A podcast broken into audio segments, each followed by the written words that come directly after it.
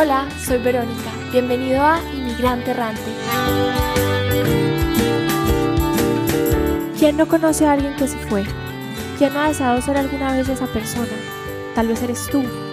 Esta primera temporada nos acompañan inmigrantes errantes latinoamericanos viviendo en Estados Unidos. En el gimnasio o de camino al trabajo, en tu casa o paseando tu perro. No importa desde dónde nos escuches, únete a esta conversación íntima. ¿Quién no creció con el maravilloso mundo de Disney, viendo las películas, entre historias de princesas y villanos y castillos llenos de magia?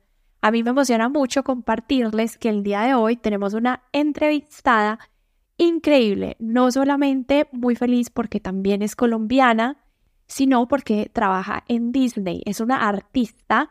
Vamos a darle la bienvenida al episodio de hoy a Diana. Gracias, Vero. Estoy muy emocionada de hablar contigo hoy. Bueno, pues pregúntame lo que sea. ¿Qué te trae hoy hasta aquí? ¿Cuál es tu historia? ¿Dónde empieza? Wow. difícil, difícil esta pregunta. A ver, ya sabemos que te llamas Diana, que eres colombiana. Sí. Háblanos de cómo saliste de Colombia. Bueno, hace 19 años me fui de Colombia. Cuando estaba en noveno del colegio, yo siempre estuve muy como metida en el arte, me encantaba la música y estaba eh, estudiando música clásica, piano clásico y mm, no sé, yo me sentía distinta, de no encajaba mucho allá, sentía que tenía que explorar otras cosas y hablé con mi profesora de piano y me contó sobre una academia en Michigan que se llama Interlochen Arts Academy y en, principio era un campo de verano, eh, un conservatorio intensivo para, para niños para estudiar música clásica y me aconsejó aplicar para ir como a, estudiar piano un verano y me pareció muy emocionante, eh, vi el programa y me puse súper juiciosa a prepararme para la audición, apliqué, me aceptaron y me fui para allá el verano y me enamoré de ese sitio porque era un sitio, primero era, es mágico, es un, es un colegio en la mitad del bosque en el norte de Michigan, en una ciudad que se llama Traverse City. Y queda entre varios lagos, entonces hay mucha agua, muchos bosques y el colegio queda en la mitad de eso. Es un paisaje súper lindo y todo el mundo que va a estudiar a Interlochen tiene como, como meta aprender como su craft ¿Y mm, es solo para pianistas o para otro tipo de artistas? No, para, para, en ese momento, que eso fue hace 19 años, pues está el conservatorio, que es música, todo. Eh, vientos, cuerdas, percusión, etcétera, y baile, artes visuales y en, el, en ese momento literatura o lo que le llaman acá creative writing. Eh, y ahora, ya hoy, el colegio ha crecido un montón y ahora tienen un, un, departamento de motion pictures que de hecho Disney o Pixar especialmente les ayudó a abrir ese departamento. Entonces es, es un departamento gigantesco y han agrandado el colegio. Ahorita creo que también hay, em, no sé, hay como más majors. Pero en ese momento como el fuerte del colegio era la música. Y entonces, bueno, me fui, me enamoré. Eh, todo el mundo estaba como muy enfocado en, en en, en, su craft y yo, no sé, nunca había estado como en un ambiente así tan intensivo como música todo el tiempo. En el tiempo libre íbamos a conciertos de, no sé, la orquesta o de la banda o de... Esos eran como nuestros momentos libres. Era siempre todo como muy cultural y, y todo, todo el tiempo yo estaba como aprendiendo, como absorbiendo música, que eso era lo que yo quería. Y pues paralelo a eso también siempre he sido muy, como muy sensible con el arte y siempre me ha gustado dibujar, pintar. Desde chiquita siempre lo he hecho como, como era como algo que naturalmente siempre pasaba. Iba a un restaurante con mis papás, siempre hacía dibujos, llevaba una libretica, siempre haciendo cosas. Como que era muy obvio para mí que ese era mi camino. Sí. Algo muy interesante es que la sociedad colombiana, sobre todo de hace 20 años, no estaba muy abierta a ser artista. Yo me acuerdo que en su momento también le dije a mi papá, voy a, a estudiar música y literal su respuesta fue, te desheredo. no, no porque no me apoyaran, mis papás me han apoyado en todo, sino que también siento que como papá es, es un recelo natural decir, bueno, ¿de qué vas a vivir? Háblanos un poco de ese proceso de decidirte a perseguir el camino del artista y no estudiar administración, derecho, que seguramente alguien de la familia te lo aconsejó en algún punto. Afortunadamente mis papás eh, me apoyaron desde siempre y yo creo que la decisión y pues que me hubieran aceptado en este colegio fue algo que como que les, no se les abrió la mente y, les, y mi profesora de piano les dijo, ella tiene talento, este colegio la va a preparar para, pues esperemos que eventualmente pueda vivir de eso. Y yo obviamente en ese momento no, no tenía como claro lo difícil que es ser artista. Obviamente a, esa edad uno romantiza mucho la idea de ser artista y no entiende muy bien lo que significa eso, ¿no? Te quiero aquí hacer una pausa y, preguntarte qué significa ser artista y cómo lo contrastas tú con esa idea romántica. Como que la idea que yo tenía a esa edad y también cuando estaba en la universidad era estar en un mundo de infinitas posibilidades e infinita creatividad donde yo pues puedo tomar mis propias decisiones y, hacer mi arte y crear sin, sin fin, sin tener límites. Pero obviamente cuando tú llegas ya al mundo real, hay demasiadas barreras y es muy, muy, muy difícil porque, pues porque es, es, es, complicado y, y hay muchos artistas, mucha gente talentosa y desafortunadamente no hay tantas posibilidades y oportunidades para todos. Y pues yo, yo creo que como en todas las carreras es también mucho a quien, a quien conoces y cómo te, cómo navegas ese mundo del networking, lo cual yo no soy muy buena en eso. Bueno, si no siendo muy buena, llegaste a trabajar en Disney. Yo he aprendido a hacerlo. O sea, desde, desde que llegué acá, no, eh, me cuesta mucho trabajo, pero, pero me tocó mucho como obligarme a hacer cosas que no, con las que no me siento muy cómoda. ¿Cuáles dirías tú así como cosas claves que un artista tiene que hacer en temas de network? Pues en temas de networking, si digamos vamos a hablar de la parte de animación, por ejemplo, en mi caso yo empecé a seguir a muchos eh, artistas por internet, eh, por Instagram, por Facebook, que trabajaban en la industria de la animación. Y por ahí empezar a conocer como los trends y ya después de eso, buscar conferencias, buscar eventos para ir y, conocer a, no sé, a oír animadores hablar, a conocer, digamos, nuevas tecnologías, todo esto, tratar de hacer parte de esto y, y participar. Si no puedes viajar, hacerlo remotamente, ahorita es muy fácil. Entonces yo empecé haciendo freelance. Pues trabajando como freelance, digamos que al principio es bastante difícil. Era muy importante hacer de todo, y como poner mi trabajo ahí afuera para que la gente empiece a empezar a conocer mi nombre. Ya una vez con como una lista de clientela más, más sólida y que me gustaba, ahí ya empezar un poco más como a, a, seleccionar, a seleccionar qué trabajos hacer y cuáles. Y ahí sí empezar como a hablar más en serio y empezar a pedirle a la gente que iba conociendo que me contactara y me conectara con otras personas. Eh, y es impresionante porque con solamente si conoces a una persona que tiene contactos pues buenos para ti o en el o, que tú sientes que son importantes en tu carrera, solo con una persona te puedes llevar a muchos sitios. Por eso es que conocer y, y como el networking es importante. Lo que pasa es que también es difícil llegar como, como llego a esta persona que me puede conectar con todo el mundo. Y esa persona seguro que tiene mucha gente tratando de obtener algo y ha de ser también no sé, supongo que es difícil que te pongan atención. Sí, sí, porque obviamente todo el mundo llega, no, mira, tengo este portafolio o tengo esta historia o tengo esto, mira, y pues esta persona ya ha visto y leído y mirado 30 mil personas o 30 mil artistas, entonces, pues sí es difícil, pero yo creo que también uno tiene que ser un poco insistente y a veces si te dicen no, pues tratar otra vez, de otra forma y irse como por todos los lados hasta que por fin llegas. Yo creo que, no sé, la persistencia es muy importante y a veces creo que parte de ser artista, yo creo, en, todas las áreas del arte, no aprende a, a que le digan no y como entender y, y, y, aprender del no, porque son tantos nos que te van a dar y te van a decir durante tu carrera, son más nos que sí. Entonces, eh, tú aplicas a mil oportunidades y de esas, no sé, 100 oportunidades te dirán a tres que sí.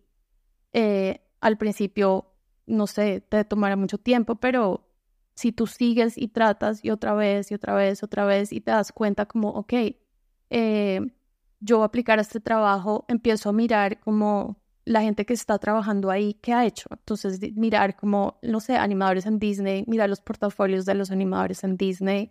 Em, afortunadamente en Internet hay muchas em, herramientas y sí, sí, muchos recursos donde puedes ver cómo eh, hasta gente pone en Internet cómo llegaron a, a, a, trabajar, no sé, en una compañía como Disney, eh, cuál fue el proceso de entrevista, cómo entender todas estas cosas y, y entender el tipo de trabajo que necesitas para llegar allá y tratar de crear ese tipo de trabajo y aprender las las eh, herramientas y las técnicas que sean necesarias para llegar ahí y, y si uno falla, volver, pararse y volver y seguir y hacerlo otra vez, una y otra vez hasta que en un momento llega.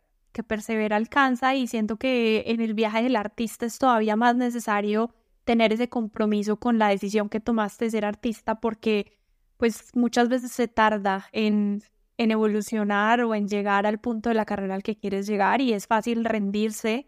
Sí, yo, yo te digo que cuando me gradué de la universidad, yo me sentía súper insegura, yo no sabía qué iba a hacer, no sé, yo pensé que me iba a tener que o regresar a Colombia a estudiar otra cosa o, o hacer trabajos que no eran lo mío, irme por un lado muy distinto al que, al, al que quería, pero yo tenía como muy en mi mente, quiero hacer esto y, y pues traté y traté y traté por mucho tiempo, hasta hace, yo creo que te puedo decir hace por ahí seis años que yo pienso que ya estoy más, me siento mucho más cómoda y como que me ha ido muy, mucho mejor de lo que yo esperaba desde hace seis años, pero el resto del tiempo ha sido, ha sido difícil. Estábamos hablando de cuando estabas en Colombia, eras ese estudiante que no se sentía del todo que encajaba, eh, afortunadamente tus papás te apoyaron y te vas a estudiar piano clásico a Interlochen en Michigan. ¿Cómo llegas del piano clásico a la,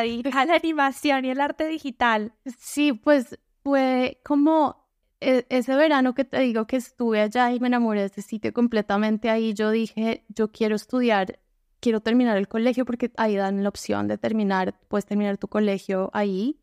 Entonces yo apliqué y en ese momento pues yo no sabía mucho inglés porque yo estudié en Colombia en un, en un colegio bilingüe pero francés. Me aceptaron al colegio pero entré como en un ESL program como para estudiantes eh, con inglés como, como su segundo idioma y ahí me metí por el lado del arte mucho más. Empecé a tomar clases de pintura pues porque lo, chévere de ese colegio también es que hay muchos departamentos y tú te puedes meter en todos los departamentos. Tú tienes tu major, pero tú puedes también experimentar con muchas cosas.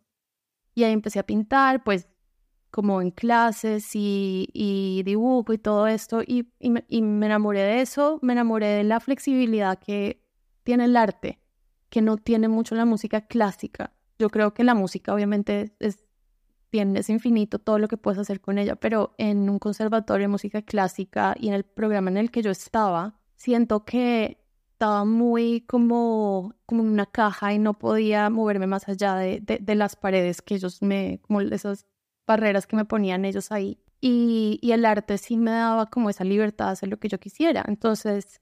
De crear, porque al fin y al cabo en la música clásica mucho es sí, la interpretación y cada pianista interpreta cada pieza de forma diferente, pero si hay unos cánones muy establecidos sobre qué es una buena interpretación, o la música misma como está escrita ya es muy clara como para que tú tengas mucho espacio. También como en ese momento el programa de música clásica es un programa muy tradicional, no sé cómo será ahora, pero el tiempo que tú le tienes que dedicar y la música es muy difícil. ¿Cuál es tu compositor favorito? es difícil, pero um, puede ser Liszt, Rachmaninoff y Chopin. Eh, Brahms, no, no sé.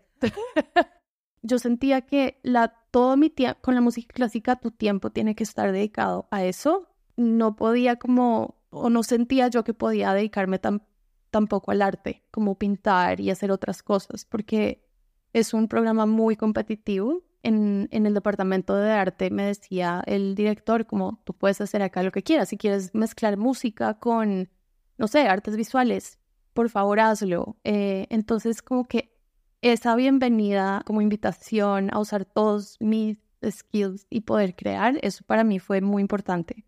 Y, y pues ya de ahí, ah, ya entrando a la universidad que estudié en Chicago, ahí ya empecé a explorar un poco más con video y me di cuenta que todo lo que a mí me interesaba, porque a mí me gusta mucho como escribir historias, crear personajes y pues todas mis, mis dibujos y mis cuadros tienen movimiento, tienen un poco de movimiento, me di cuenta que todos esos intereses lo que tienen en común es el tiempo.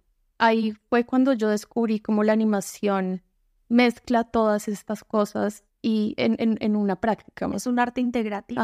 Y me gusta mucho que llegas como a este punto de cómo integras campos tan diferentes del arte, porque creo que está un poquito la, la concepción o la idea de que el artista es uno, es pianista o es pintor o es escritor o es guionista, pero no se entiende muchas veces o no se conoce que cada artista en verdad probablemente no hacía una sola cosa.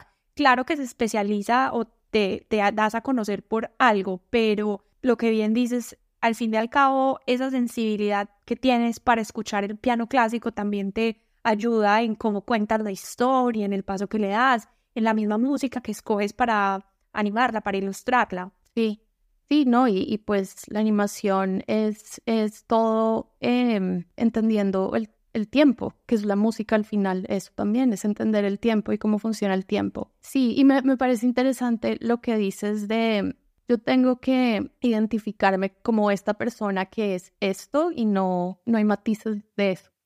Entonces, sí, es como eres animadora o eres música o eres pintora o eres, eh, yo no sé, lo que sea. Eso ha sido una dificultad en mi vida porque a mí no me gusta enfocar, eh, como él dice, como... Sí, como ponerte en una caja y ya definirte que no te puede salir. Exacto. Y más como artista, eso es como la antítesis del arte. Y yo me siento muy identificada. Yo me denomino como artista de closet porque he estudiado todo menos arte, soy autodidacta, pero recientemente estuve como en el proceso de hacer mi portafolio, de poner como mi arte y empiezo como con pintura y luego le pongo fotografía y luego le pongo escritura y luego termino haciendo un podcast, hola a todos.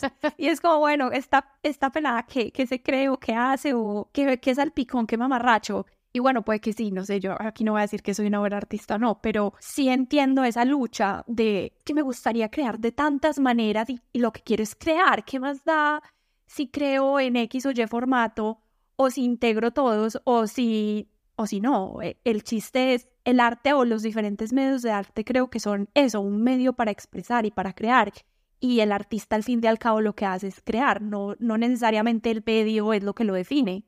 Sí, es que ese es el problema y, y por eso es importante salirse de esas definiciones. Cuando uno se identifica como pintora, animadora, lo que sea, ahí tú ya te estás poniendo un, un límite. Yo creo que el arte todo lo que quiere es no poner límites.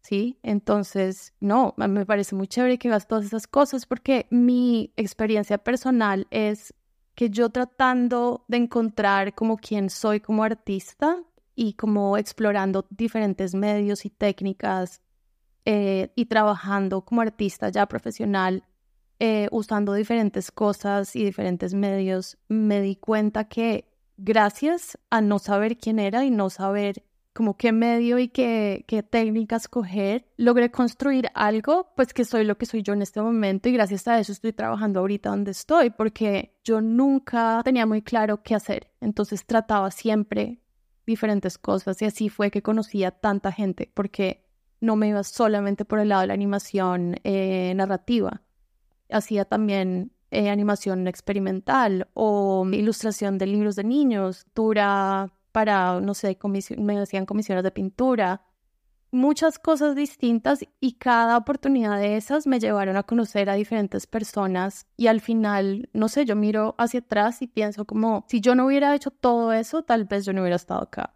Al fin y al cabo, esa búsqueda de tu medio y de tu técnica te convierte en un artista multimedia y esa es tu propuesta de valor hoy en día como artista. Sí, exacto. Oye, y hemos hablado un poco ya de tu viaje como mujer colombiana, que emigra a Estados Unidos como artista, Háblame un poquito de esa experiencia de ser inmigrante, cómo lo ves tú desde la comunidad de los artistas. Donde estudié, en el colegio, llegué a un sitio donde había, la mayoría de los estudiantes eran de diferentes países, había, había gente de todas partes del mundo. Cuando estudié en Chicago, también estuve en, en, una universidad donde también estuve alrededor de gente de todas partes del mundo, entonces nunca sentí, me sentí incómoda, siempre me sentía muy bien porque esa comunidad del, artística de Chicago, en, en este caso, o en Michigan, es una comunidad súper abierta donde todo el mundo es auténtico, donde, donde tú puedes hacer lo que tú quieras, puedes ser quien, quien quieres ser, puedes ser esto y mañana puedes ser lo otro y no, no importa. Cuando sí fue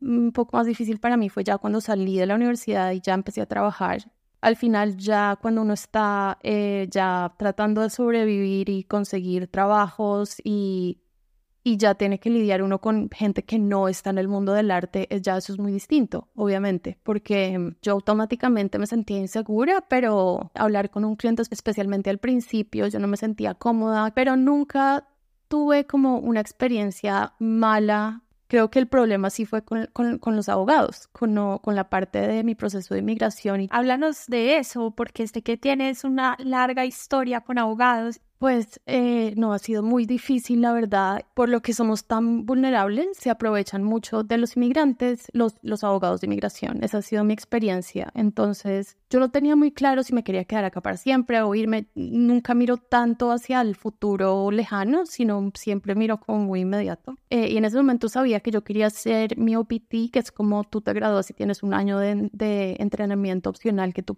puedes trabajar ese año después de eso ya tienes que conseguir una visa para trabajar acá. Y encontré un abogado que me lo recomendó un amigo colombiano y empecé a trabajar con él y con él pude quedar aquí cuatro años con una visa de artista que es una visa O1 y pues todo estuvo muy bien hasta ahí y yo ahí decidí que me quería quedar en Estados Unidos y que quería aplicar para la residencia. Entonces empecé a trabajar con él en mi, en mi aplicación y todas estas aplicaciones, estos procesos de inmigración son muy caros. Es muy difícil en términos económicos poder uno llegar a, a, afford todo eso.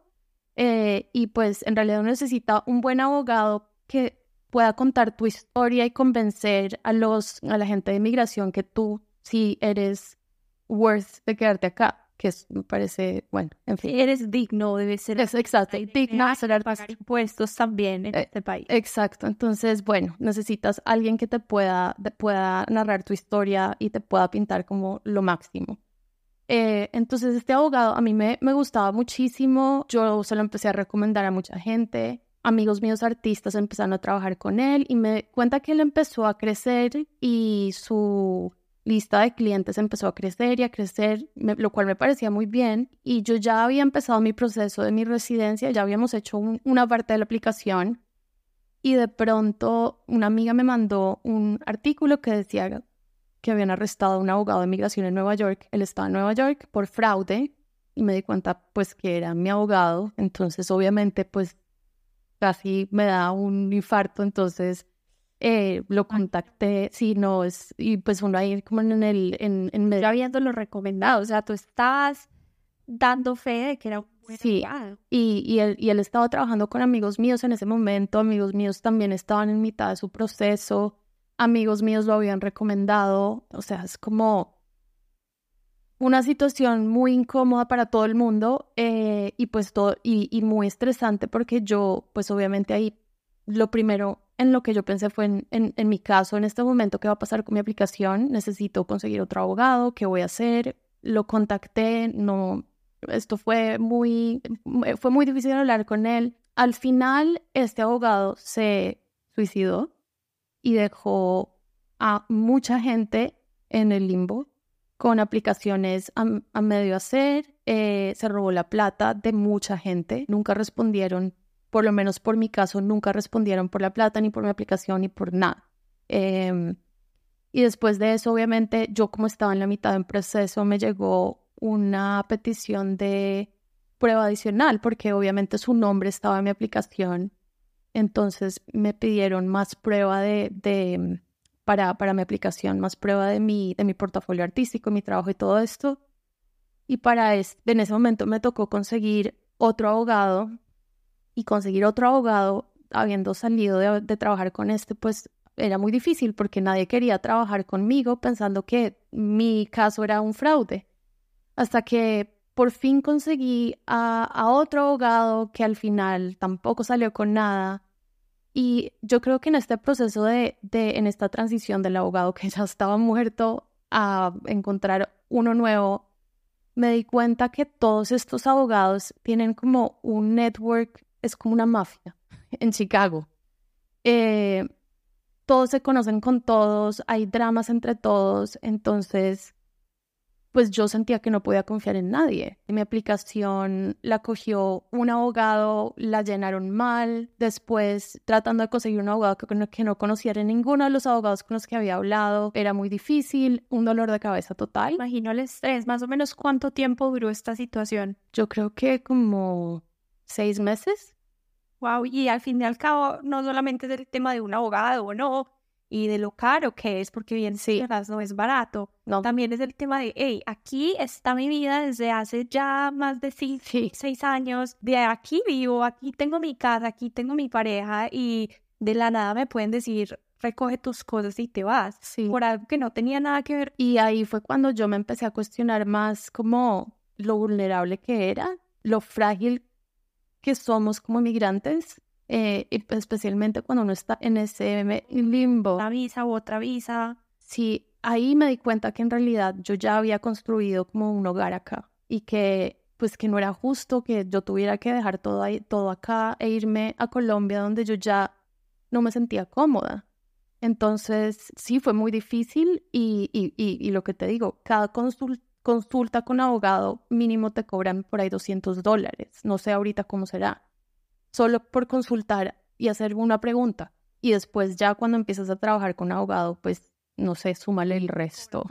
Exacto, entonces es, es muy caro, entonces también es como necesito conseguir la plata para el abogado, bueno, en fin, y pues tienes, necesitas una visa de trabajo y para tener una visa de trabajo y poder pagarla tienes que trabajar, entonces si se me vence la visa no puedo trabajar para, para poder pagar mi visa, entonces me tengo que volver, o sea, es, un sistema que no, no entiendes, no, no me hace sentido a nivel sistema tener una población económicamente activa eh, que podría estar generando, que podría estar siendo productiva para el sistema, para sus comunidades, e impedirles trabajar, impedirles pagar impuestos, eh, les limitas también su forma de existir, de tener un propósito. Entonces, no sé si me ha hecho mucho ruido porque nunca había caído en cuenta de sí, a veces tenemos una visa de residente que no nos permite trabajar, que no nos da un derecho tan básico como el derecho al trabajo legal, digno y bien remunerado.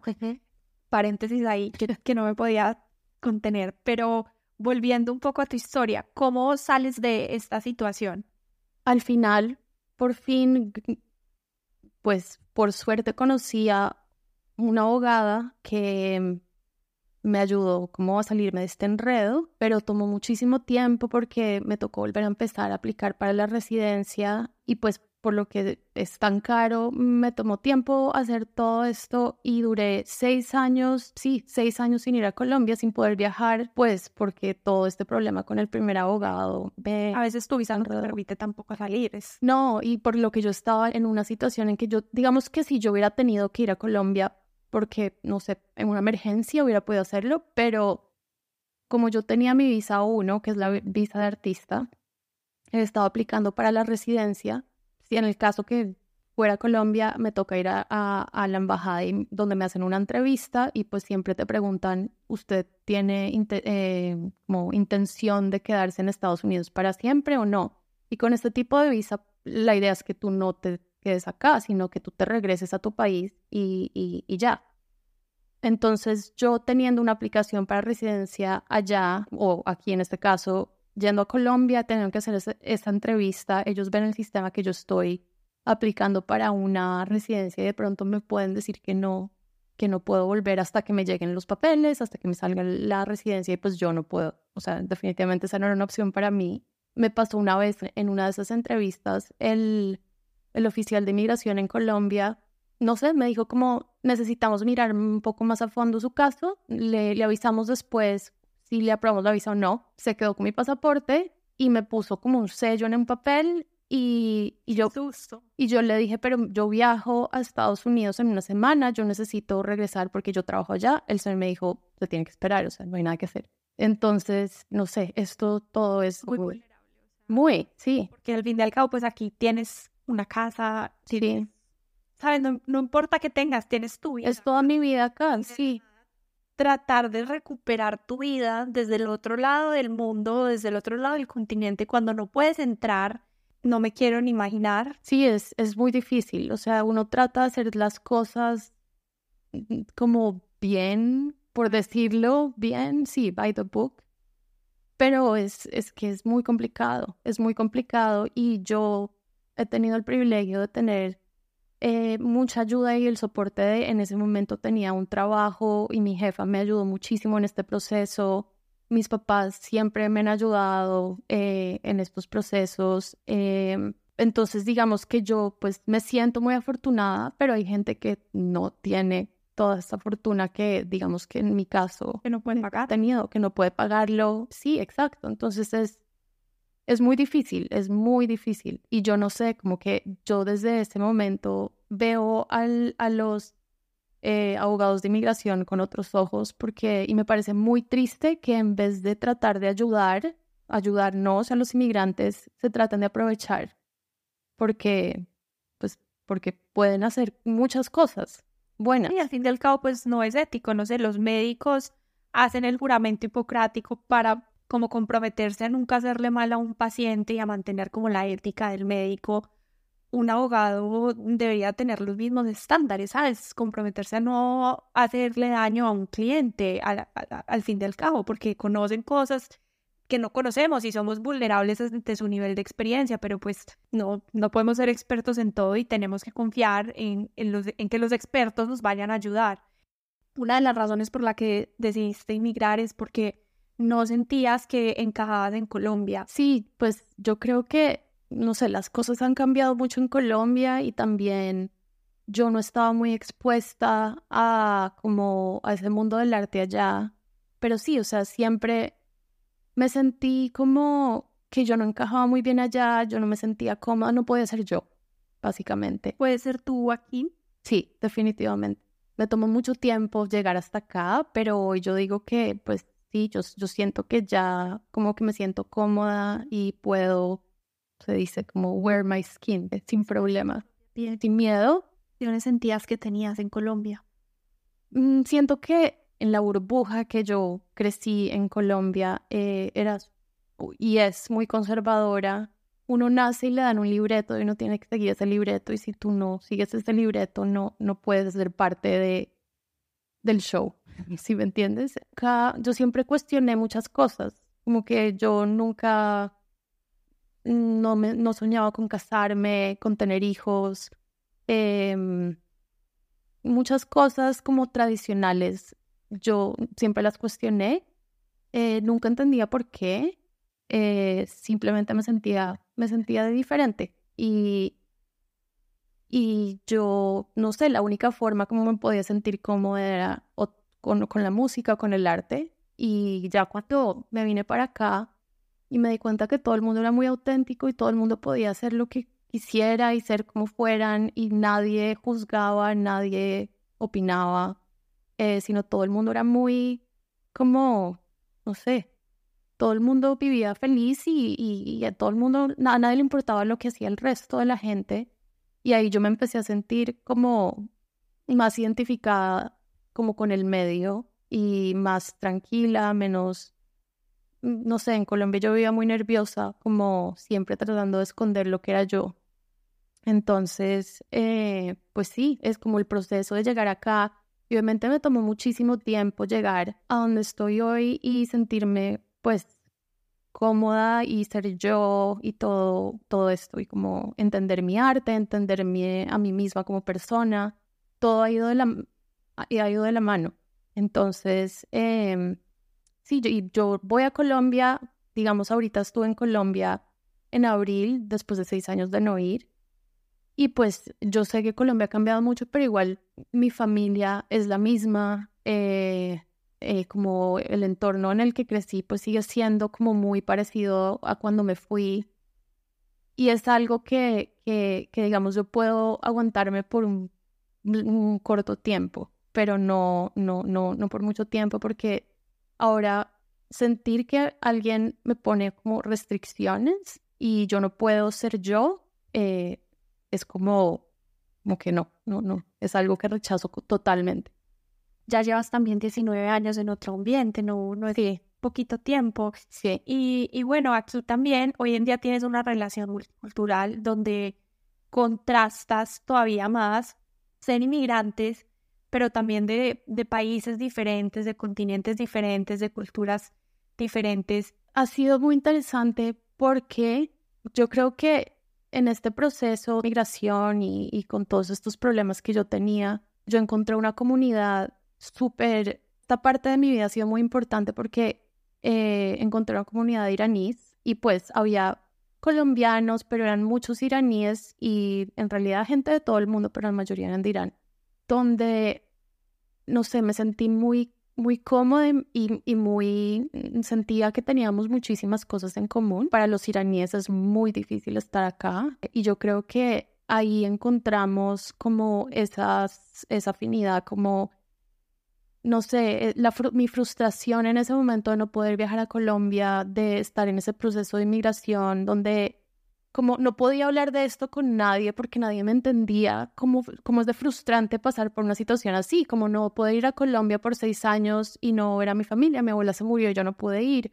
Todo esto, hablarlo con la gente, no todo el mundo como que entiende y es empático con, con una situación así. Yo creo que en esta comunidad iraní pues ahí encontré como eso, porque la situación de, de, ellos es muy distinta y muchos de mis amigos de Irán eh, no pueden viajar a Irán y no han ido a Irán por muchísimos años por la situación y el conflicto entre Estados Unidos e Irán. Y también hablando de, de los roles, de ser artista, de los roles de género, de cómo tienes que ser.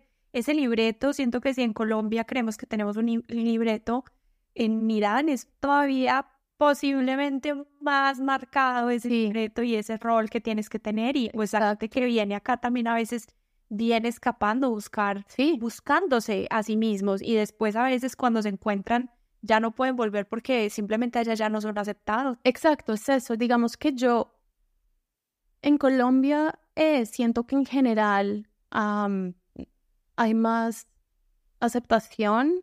Eh, pero digamos como en, los, en un contexto familiar y en un, en un contexto tan conservador como el de mi familia, yo lo sentía casi igual que como digamos amigas mías o gente que conozco de Irán, que su familia era muy liberal, pero tienen como la restricción del país, ¿no es cierto? No pueden ser libres porque como mujeres no pueden ser libres allá, entonces no pueden ser quienes son y por eso se van, así, así sea que su familia es muy liberal y ellas pueden ser lo que quieren ser allá. Entonces, no sé, encontrar como esas similitudes eh, entre las dos culturas, eh, que pues son, son, son distintas, pero al final también son muy similares. Es muy, para mí fue muy interesante y ahí fue cuando empecé a, no sé, a entender un poco más cómo navegar mi mundo acá, el mundo, mi mundo con mi familia. Es algo que para mí ha sido muy importante y creo que me ayudó a crecer muchísimo. Y ahí fue cuando yo me di cuenta que la definición de mi hogar, mis raíces ya están como acá. Crear mi hogar acá con mi familia que yo escojo y no importa lo que piense el resto de la gente. Poder escoger a quién amar. Sí, exacto. Sí, o sea, ha sido muy interesante ese proceso y esta comunidad iraní ha sido muy importante para mí porque he aprendido muchísimo de, de, mis amigos iraníes y yo creo que también he aprendido a ser muy resiliente porque ellos, o sea, tienen que ser muy resilientes. Es muy difícil para ellos vivir acá, es muy difícil para ellos vivir allá. Es interesante, eh, sí, pensaríamos que somos dos culturas muy diferentes al 100% y me gusta mucho que dices, al fin y al cabo tenemos muchas similitudes y pasamos por retos similares y ahí es donde encontramos que somos comunes y es, es muy bonito enfocarnos en esos puntos que tenemos en común cuando todo el tiempo nuestra mirada quiere ir automáticamente hacia las diferencias. Y yo creo que eso es lo lindo de, de ser inmigrante, es que uno está abierto cuando uno está acá o en otro país, no importa dónde sea, pero cuando uno eh, es inmigrante, uno como que está abierto y uno acoge a todo el mundo y tiene una mirada muy distinta hacia, hacia las personas en general, porque ser inmigrante y ser, no sé, y tener una comunidad con gente de todas partes, lo que uno tiene en común es eso. Es como somos inmigrantes, estamos acá, creemos una comunidad, porque eso es lo que siempre me ha pasado a mí. Yo creo que eh, en, en Chicago, en Michigan, al final yo me doy cuenta que mi comunidad y mi grupo de amigos terminan siempre siendo todos, la mayoría inmigrantes, eh, de todas partes del mundo, que me parece algo muy, muy lindo, porque al final ahí es cuando uno empieza a darse cuenta que al final todos somos iguales, ¿sí? Y como que las historias de cada país son muy distintas, pero al final todas tienen muchas cosas en común y ese hilo se va amarrando y ahí es como todos, no sé, es, algo muy, muy lindo y me parece muy importante em, como inmigrante, porque también lo he visto en otras comunidades, ser abierto y estar abierto a ser amigos de todas partes y no quedarse con la comunidad del país de uno solamente. Como que eso es algo que me parece muy, muy básico. Sí, además como que uno le abre el mundo y, y, uno como que le cambia el lente. Si miras atrás, ¿qué le agradeces a, a este país y a este viaje? Wow. no, pues le agradezco todos los retos que me puso enfrente, porque creo que que gracias a todos esos retos he podido aprender muchísimo y he podido como, no sé, navegar como toda esta historia de mi vida de la forma en que lo he hecho. Yo creo que yo, especialmente ahorita que las cosas están mucho más tranquilas y la situación es más calmada en términos de migración, como de trabajo, de todo esto, puedo mirar mucho más en perspectiva y agradezco y, miro con felicidad como esos momentos de, dificultad que yo decía como yo no puedo, yo no puedo estar acá o no voy a lograrlo o esto fracasé, ya no puedo más. Ahorita miro esos momentos y, me pongo muy feliz porque digo, gracias a que eso pasó, eh, estoy acá. Sí. El camino ha sido difícil, pero el camino te ha llevado al castillo, al fin del sábado. Eh, bueno, aquí con esta analogía tan creativa. Para introducir el tema que sé que queremos tocar, que es Disney. Sí, ¿Se ha visto el nuevo logo animado de Disney, el castillo con la estrellita que cruza? bueno, Diana hizo parte de eso. Cuéntanos de llegar a Disney, de sobre todo en, en el camino del artista. Siento que es un punto en el que culminan muchas cosas y muchas como sacrificios y retos en tu carrera. Sin duda no es el punto final porque estás muy joven y tienes muchísima carrera por delante, pero sí es un punto importante. Sí, no, pues fue, digamos que siempre yo crecí como con esta idea de Disney, quiero trabajar en Disney, quiero trabajar en Disney. Me enfoqué en cómo entender cómo llegar allá.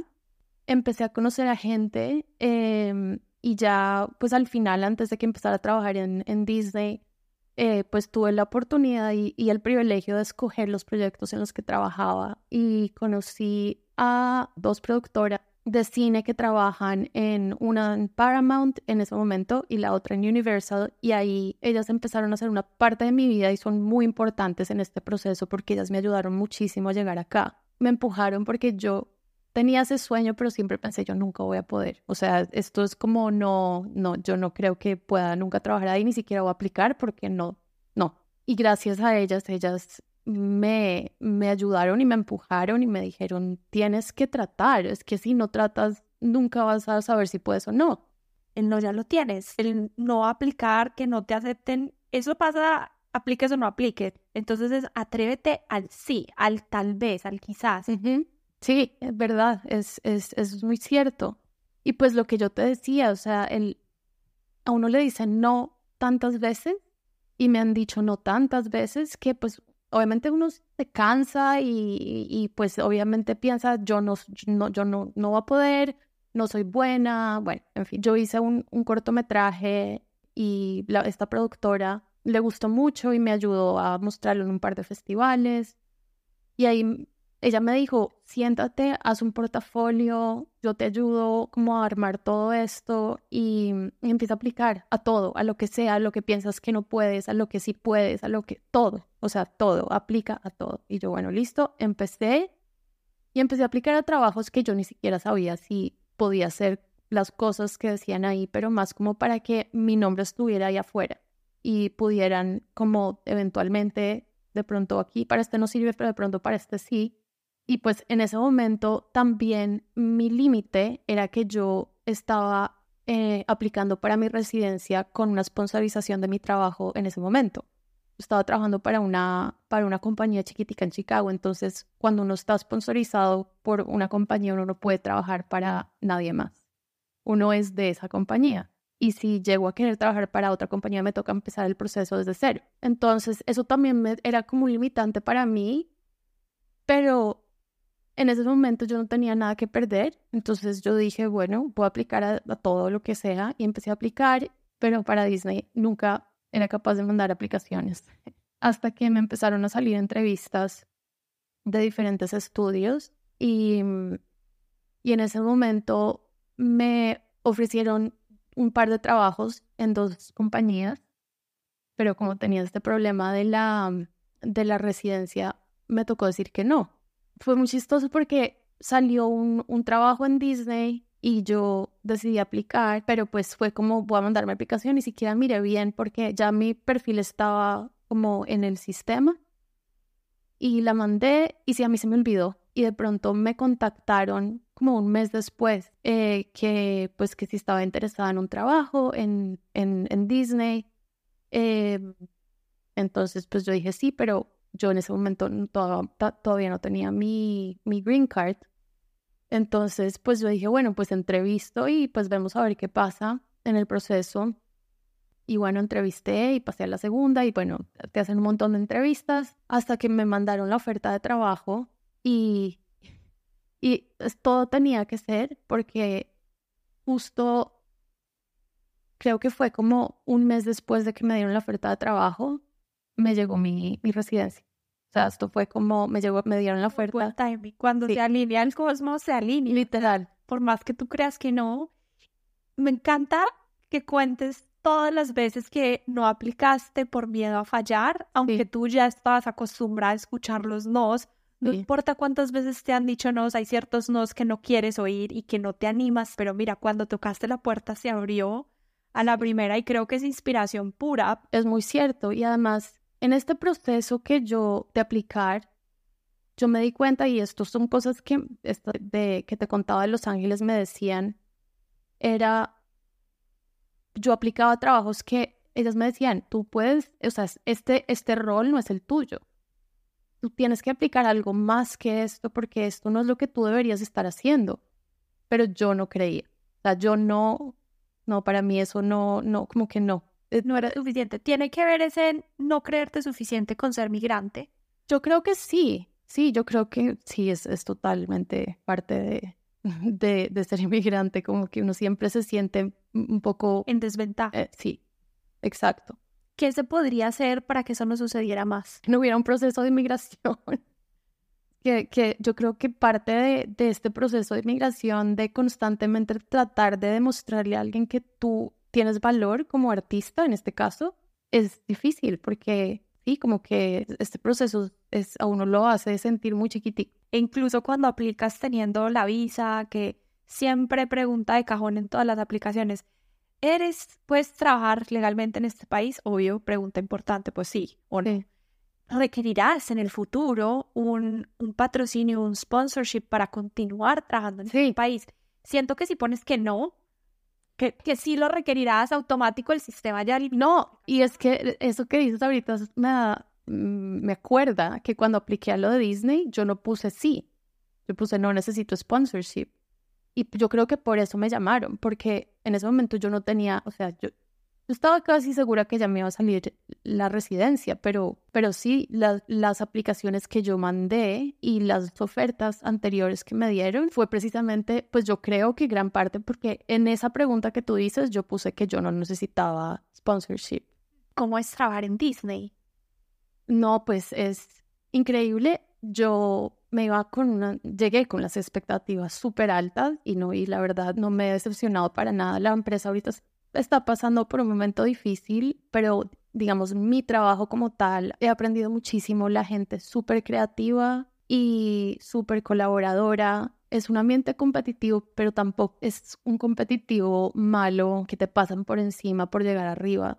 La gente está súper abierta a colaborar, a enseñarte. Tengo la fortuna de tener un, un jefe increíble. O sea, también yo creo que anterior, con, con, mi trabajo anterior tuve un jefe horrible. Cuando uno le, le hacen sponsorización del, de la Green Card, yo creo que muchos, muchas empresas se aprovechan de los inmigrantes porque tienen ese poder. Y mi jefe era, era así, literal. Se aprovechaba de mí porque yo dependía de eso. Necesitas, vas a hacer lo que yo quiera y te vas a aguantar. Y hablando de sentirse chiquitico, me ha pasado a mí también como latino, bueno, más que como latino, como inmigrante, que vienes aquí también con tu experiencia y tu carrera de otra parte. Si tienes un equipo, si tienes un, un líder que no es capaz de valorar eso, te baja mucho tu autoestima. Mucho. Eh, te, te, pisotean a veces, te hacen sentir mal. Sí creo que las empresas son muy prontas a decir, diversidad, inclusión, que no sean palabras bonitas nada más, que también valoren esa experiencia, de diversidad, la sepan cuidar y que la sepan hacer crecer. Exacto. Pues ha sido también una experiencia muy, muy chévere para mí porque yo ya no tengo dependencia, yo ya soy pues libre.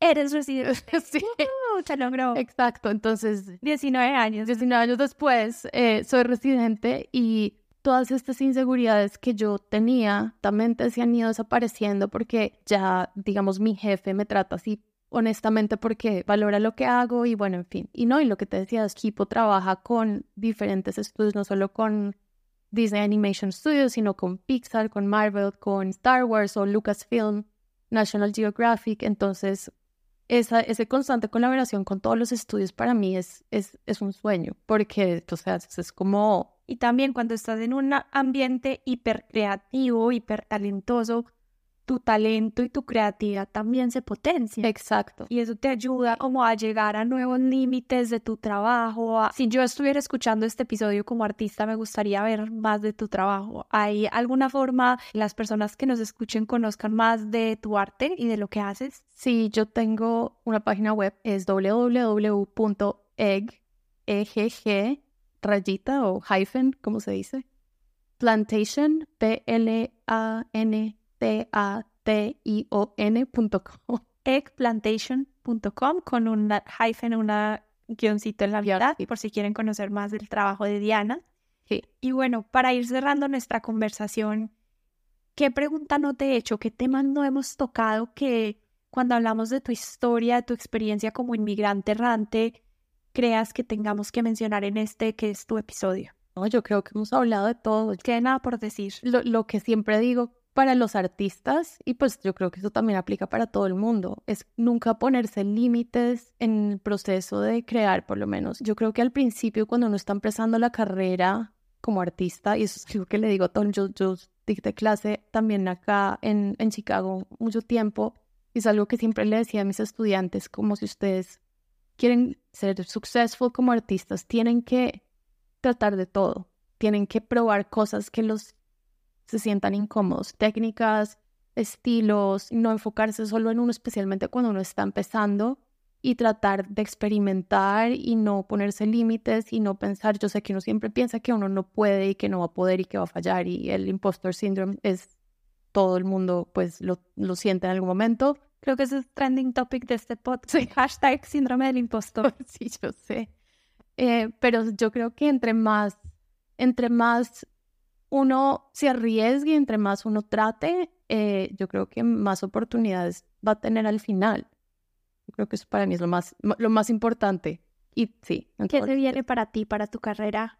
En, ya sé que no te gusta planear a largo plazo, pero en el corto plazo bueno, aparte de mi trabajo en Disney, estoy haciendo un cortometraje que llevo ya dos años haciendo. Es mi reto terminarlo. Ya pues tengo una gran parte hecha. Mis consejeras, las que te contaba, me han ayudado muchísimo en este proceso. Pues eso es como lo que, lo que se viene. Y un par que nos quieras compartir, ¿de qué se trata? Se trata de una mujer que se despierta en un mundo, en un paisaje, eh, y empieza a navegar este paisaje, empieza a conocer el paisaje y empieza a caminar como buscando una salida hasta que se da cuenta que está ella caminando en, su propio cuerpo y el, y el paisaje es, es, ella misma. Cuando la termine, la compartiré en mi, en mi página web. Y nosotros felices de también compartirla. Pues muchísimas gracias. Para mí es muy inspiradora tu historia, conocer de un artista real. ¿Cuál es el camino? Bueno, es artista real también. No, pero, pero sí, hay tantos perfiles que encontrar un artista con una carrera como la tuya, también tan diversa, nos habla de pues que no hay un solo camino, ¿no? Y que al fin y al cabo se trata de ser auténtico en tu proceso y de intentar buscar cuál es tu forma de brillar en esa autenticidad y lo vas a lograr. Va a ser muy difícil, van a haber abogados en el proceso, van a haber estereotipos, van a haber censura a veces por nuestra familia para hacer lo que nosotros somos, para amar al ser que queramos amar. Pero bueno, es parte de encontrarnos y ese es un viaje que en ese sentido pues todos somos inmigrantes, ¿no? Todos vivimos ese mismo viaje del héroe desde, desde, desde nuestro paisaje, desde nuestro cuerpo. Qué rico que nos acompañaste hoy en Inmigrante Errante. Me encantaría que te sumes a la conversación. Únete a nosotros en redes sociales, arroba inmigrante errante en Instagram y TikTok. Y para conocer más sobre este proyecto, visita mi página web peribero300.com. Pero sobre todo, comparte esta historia con quien creas que pueda necesitar escucharla también.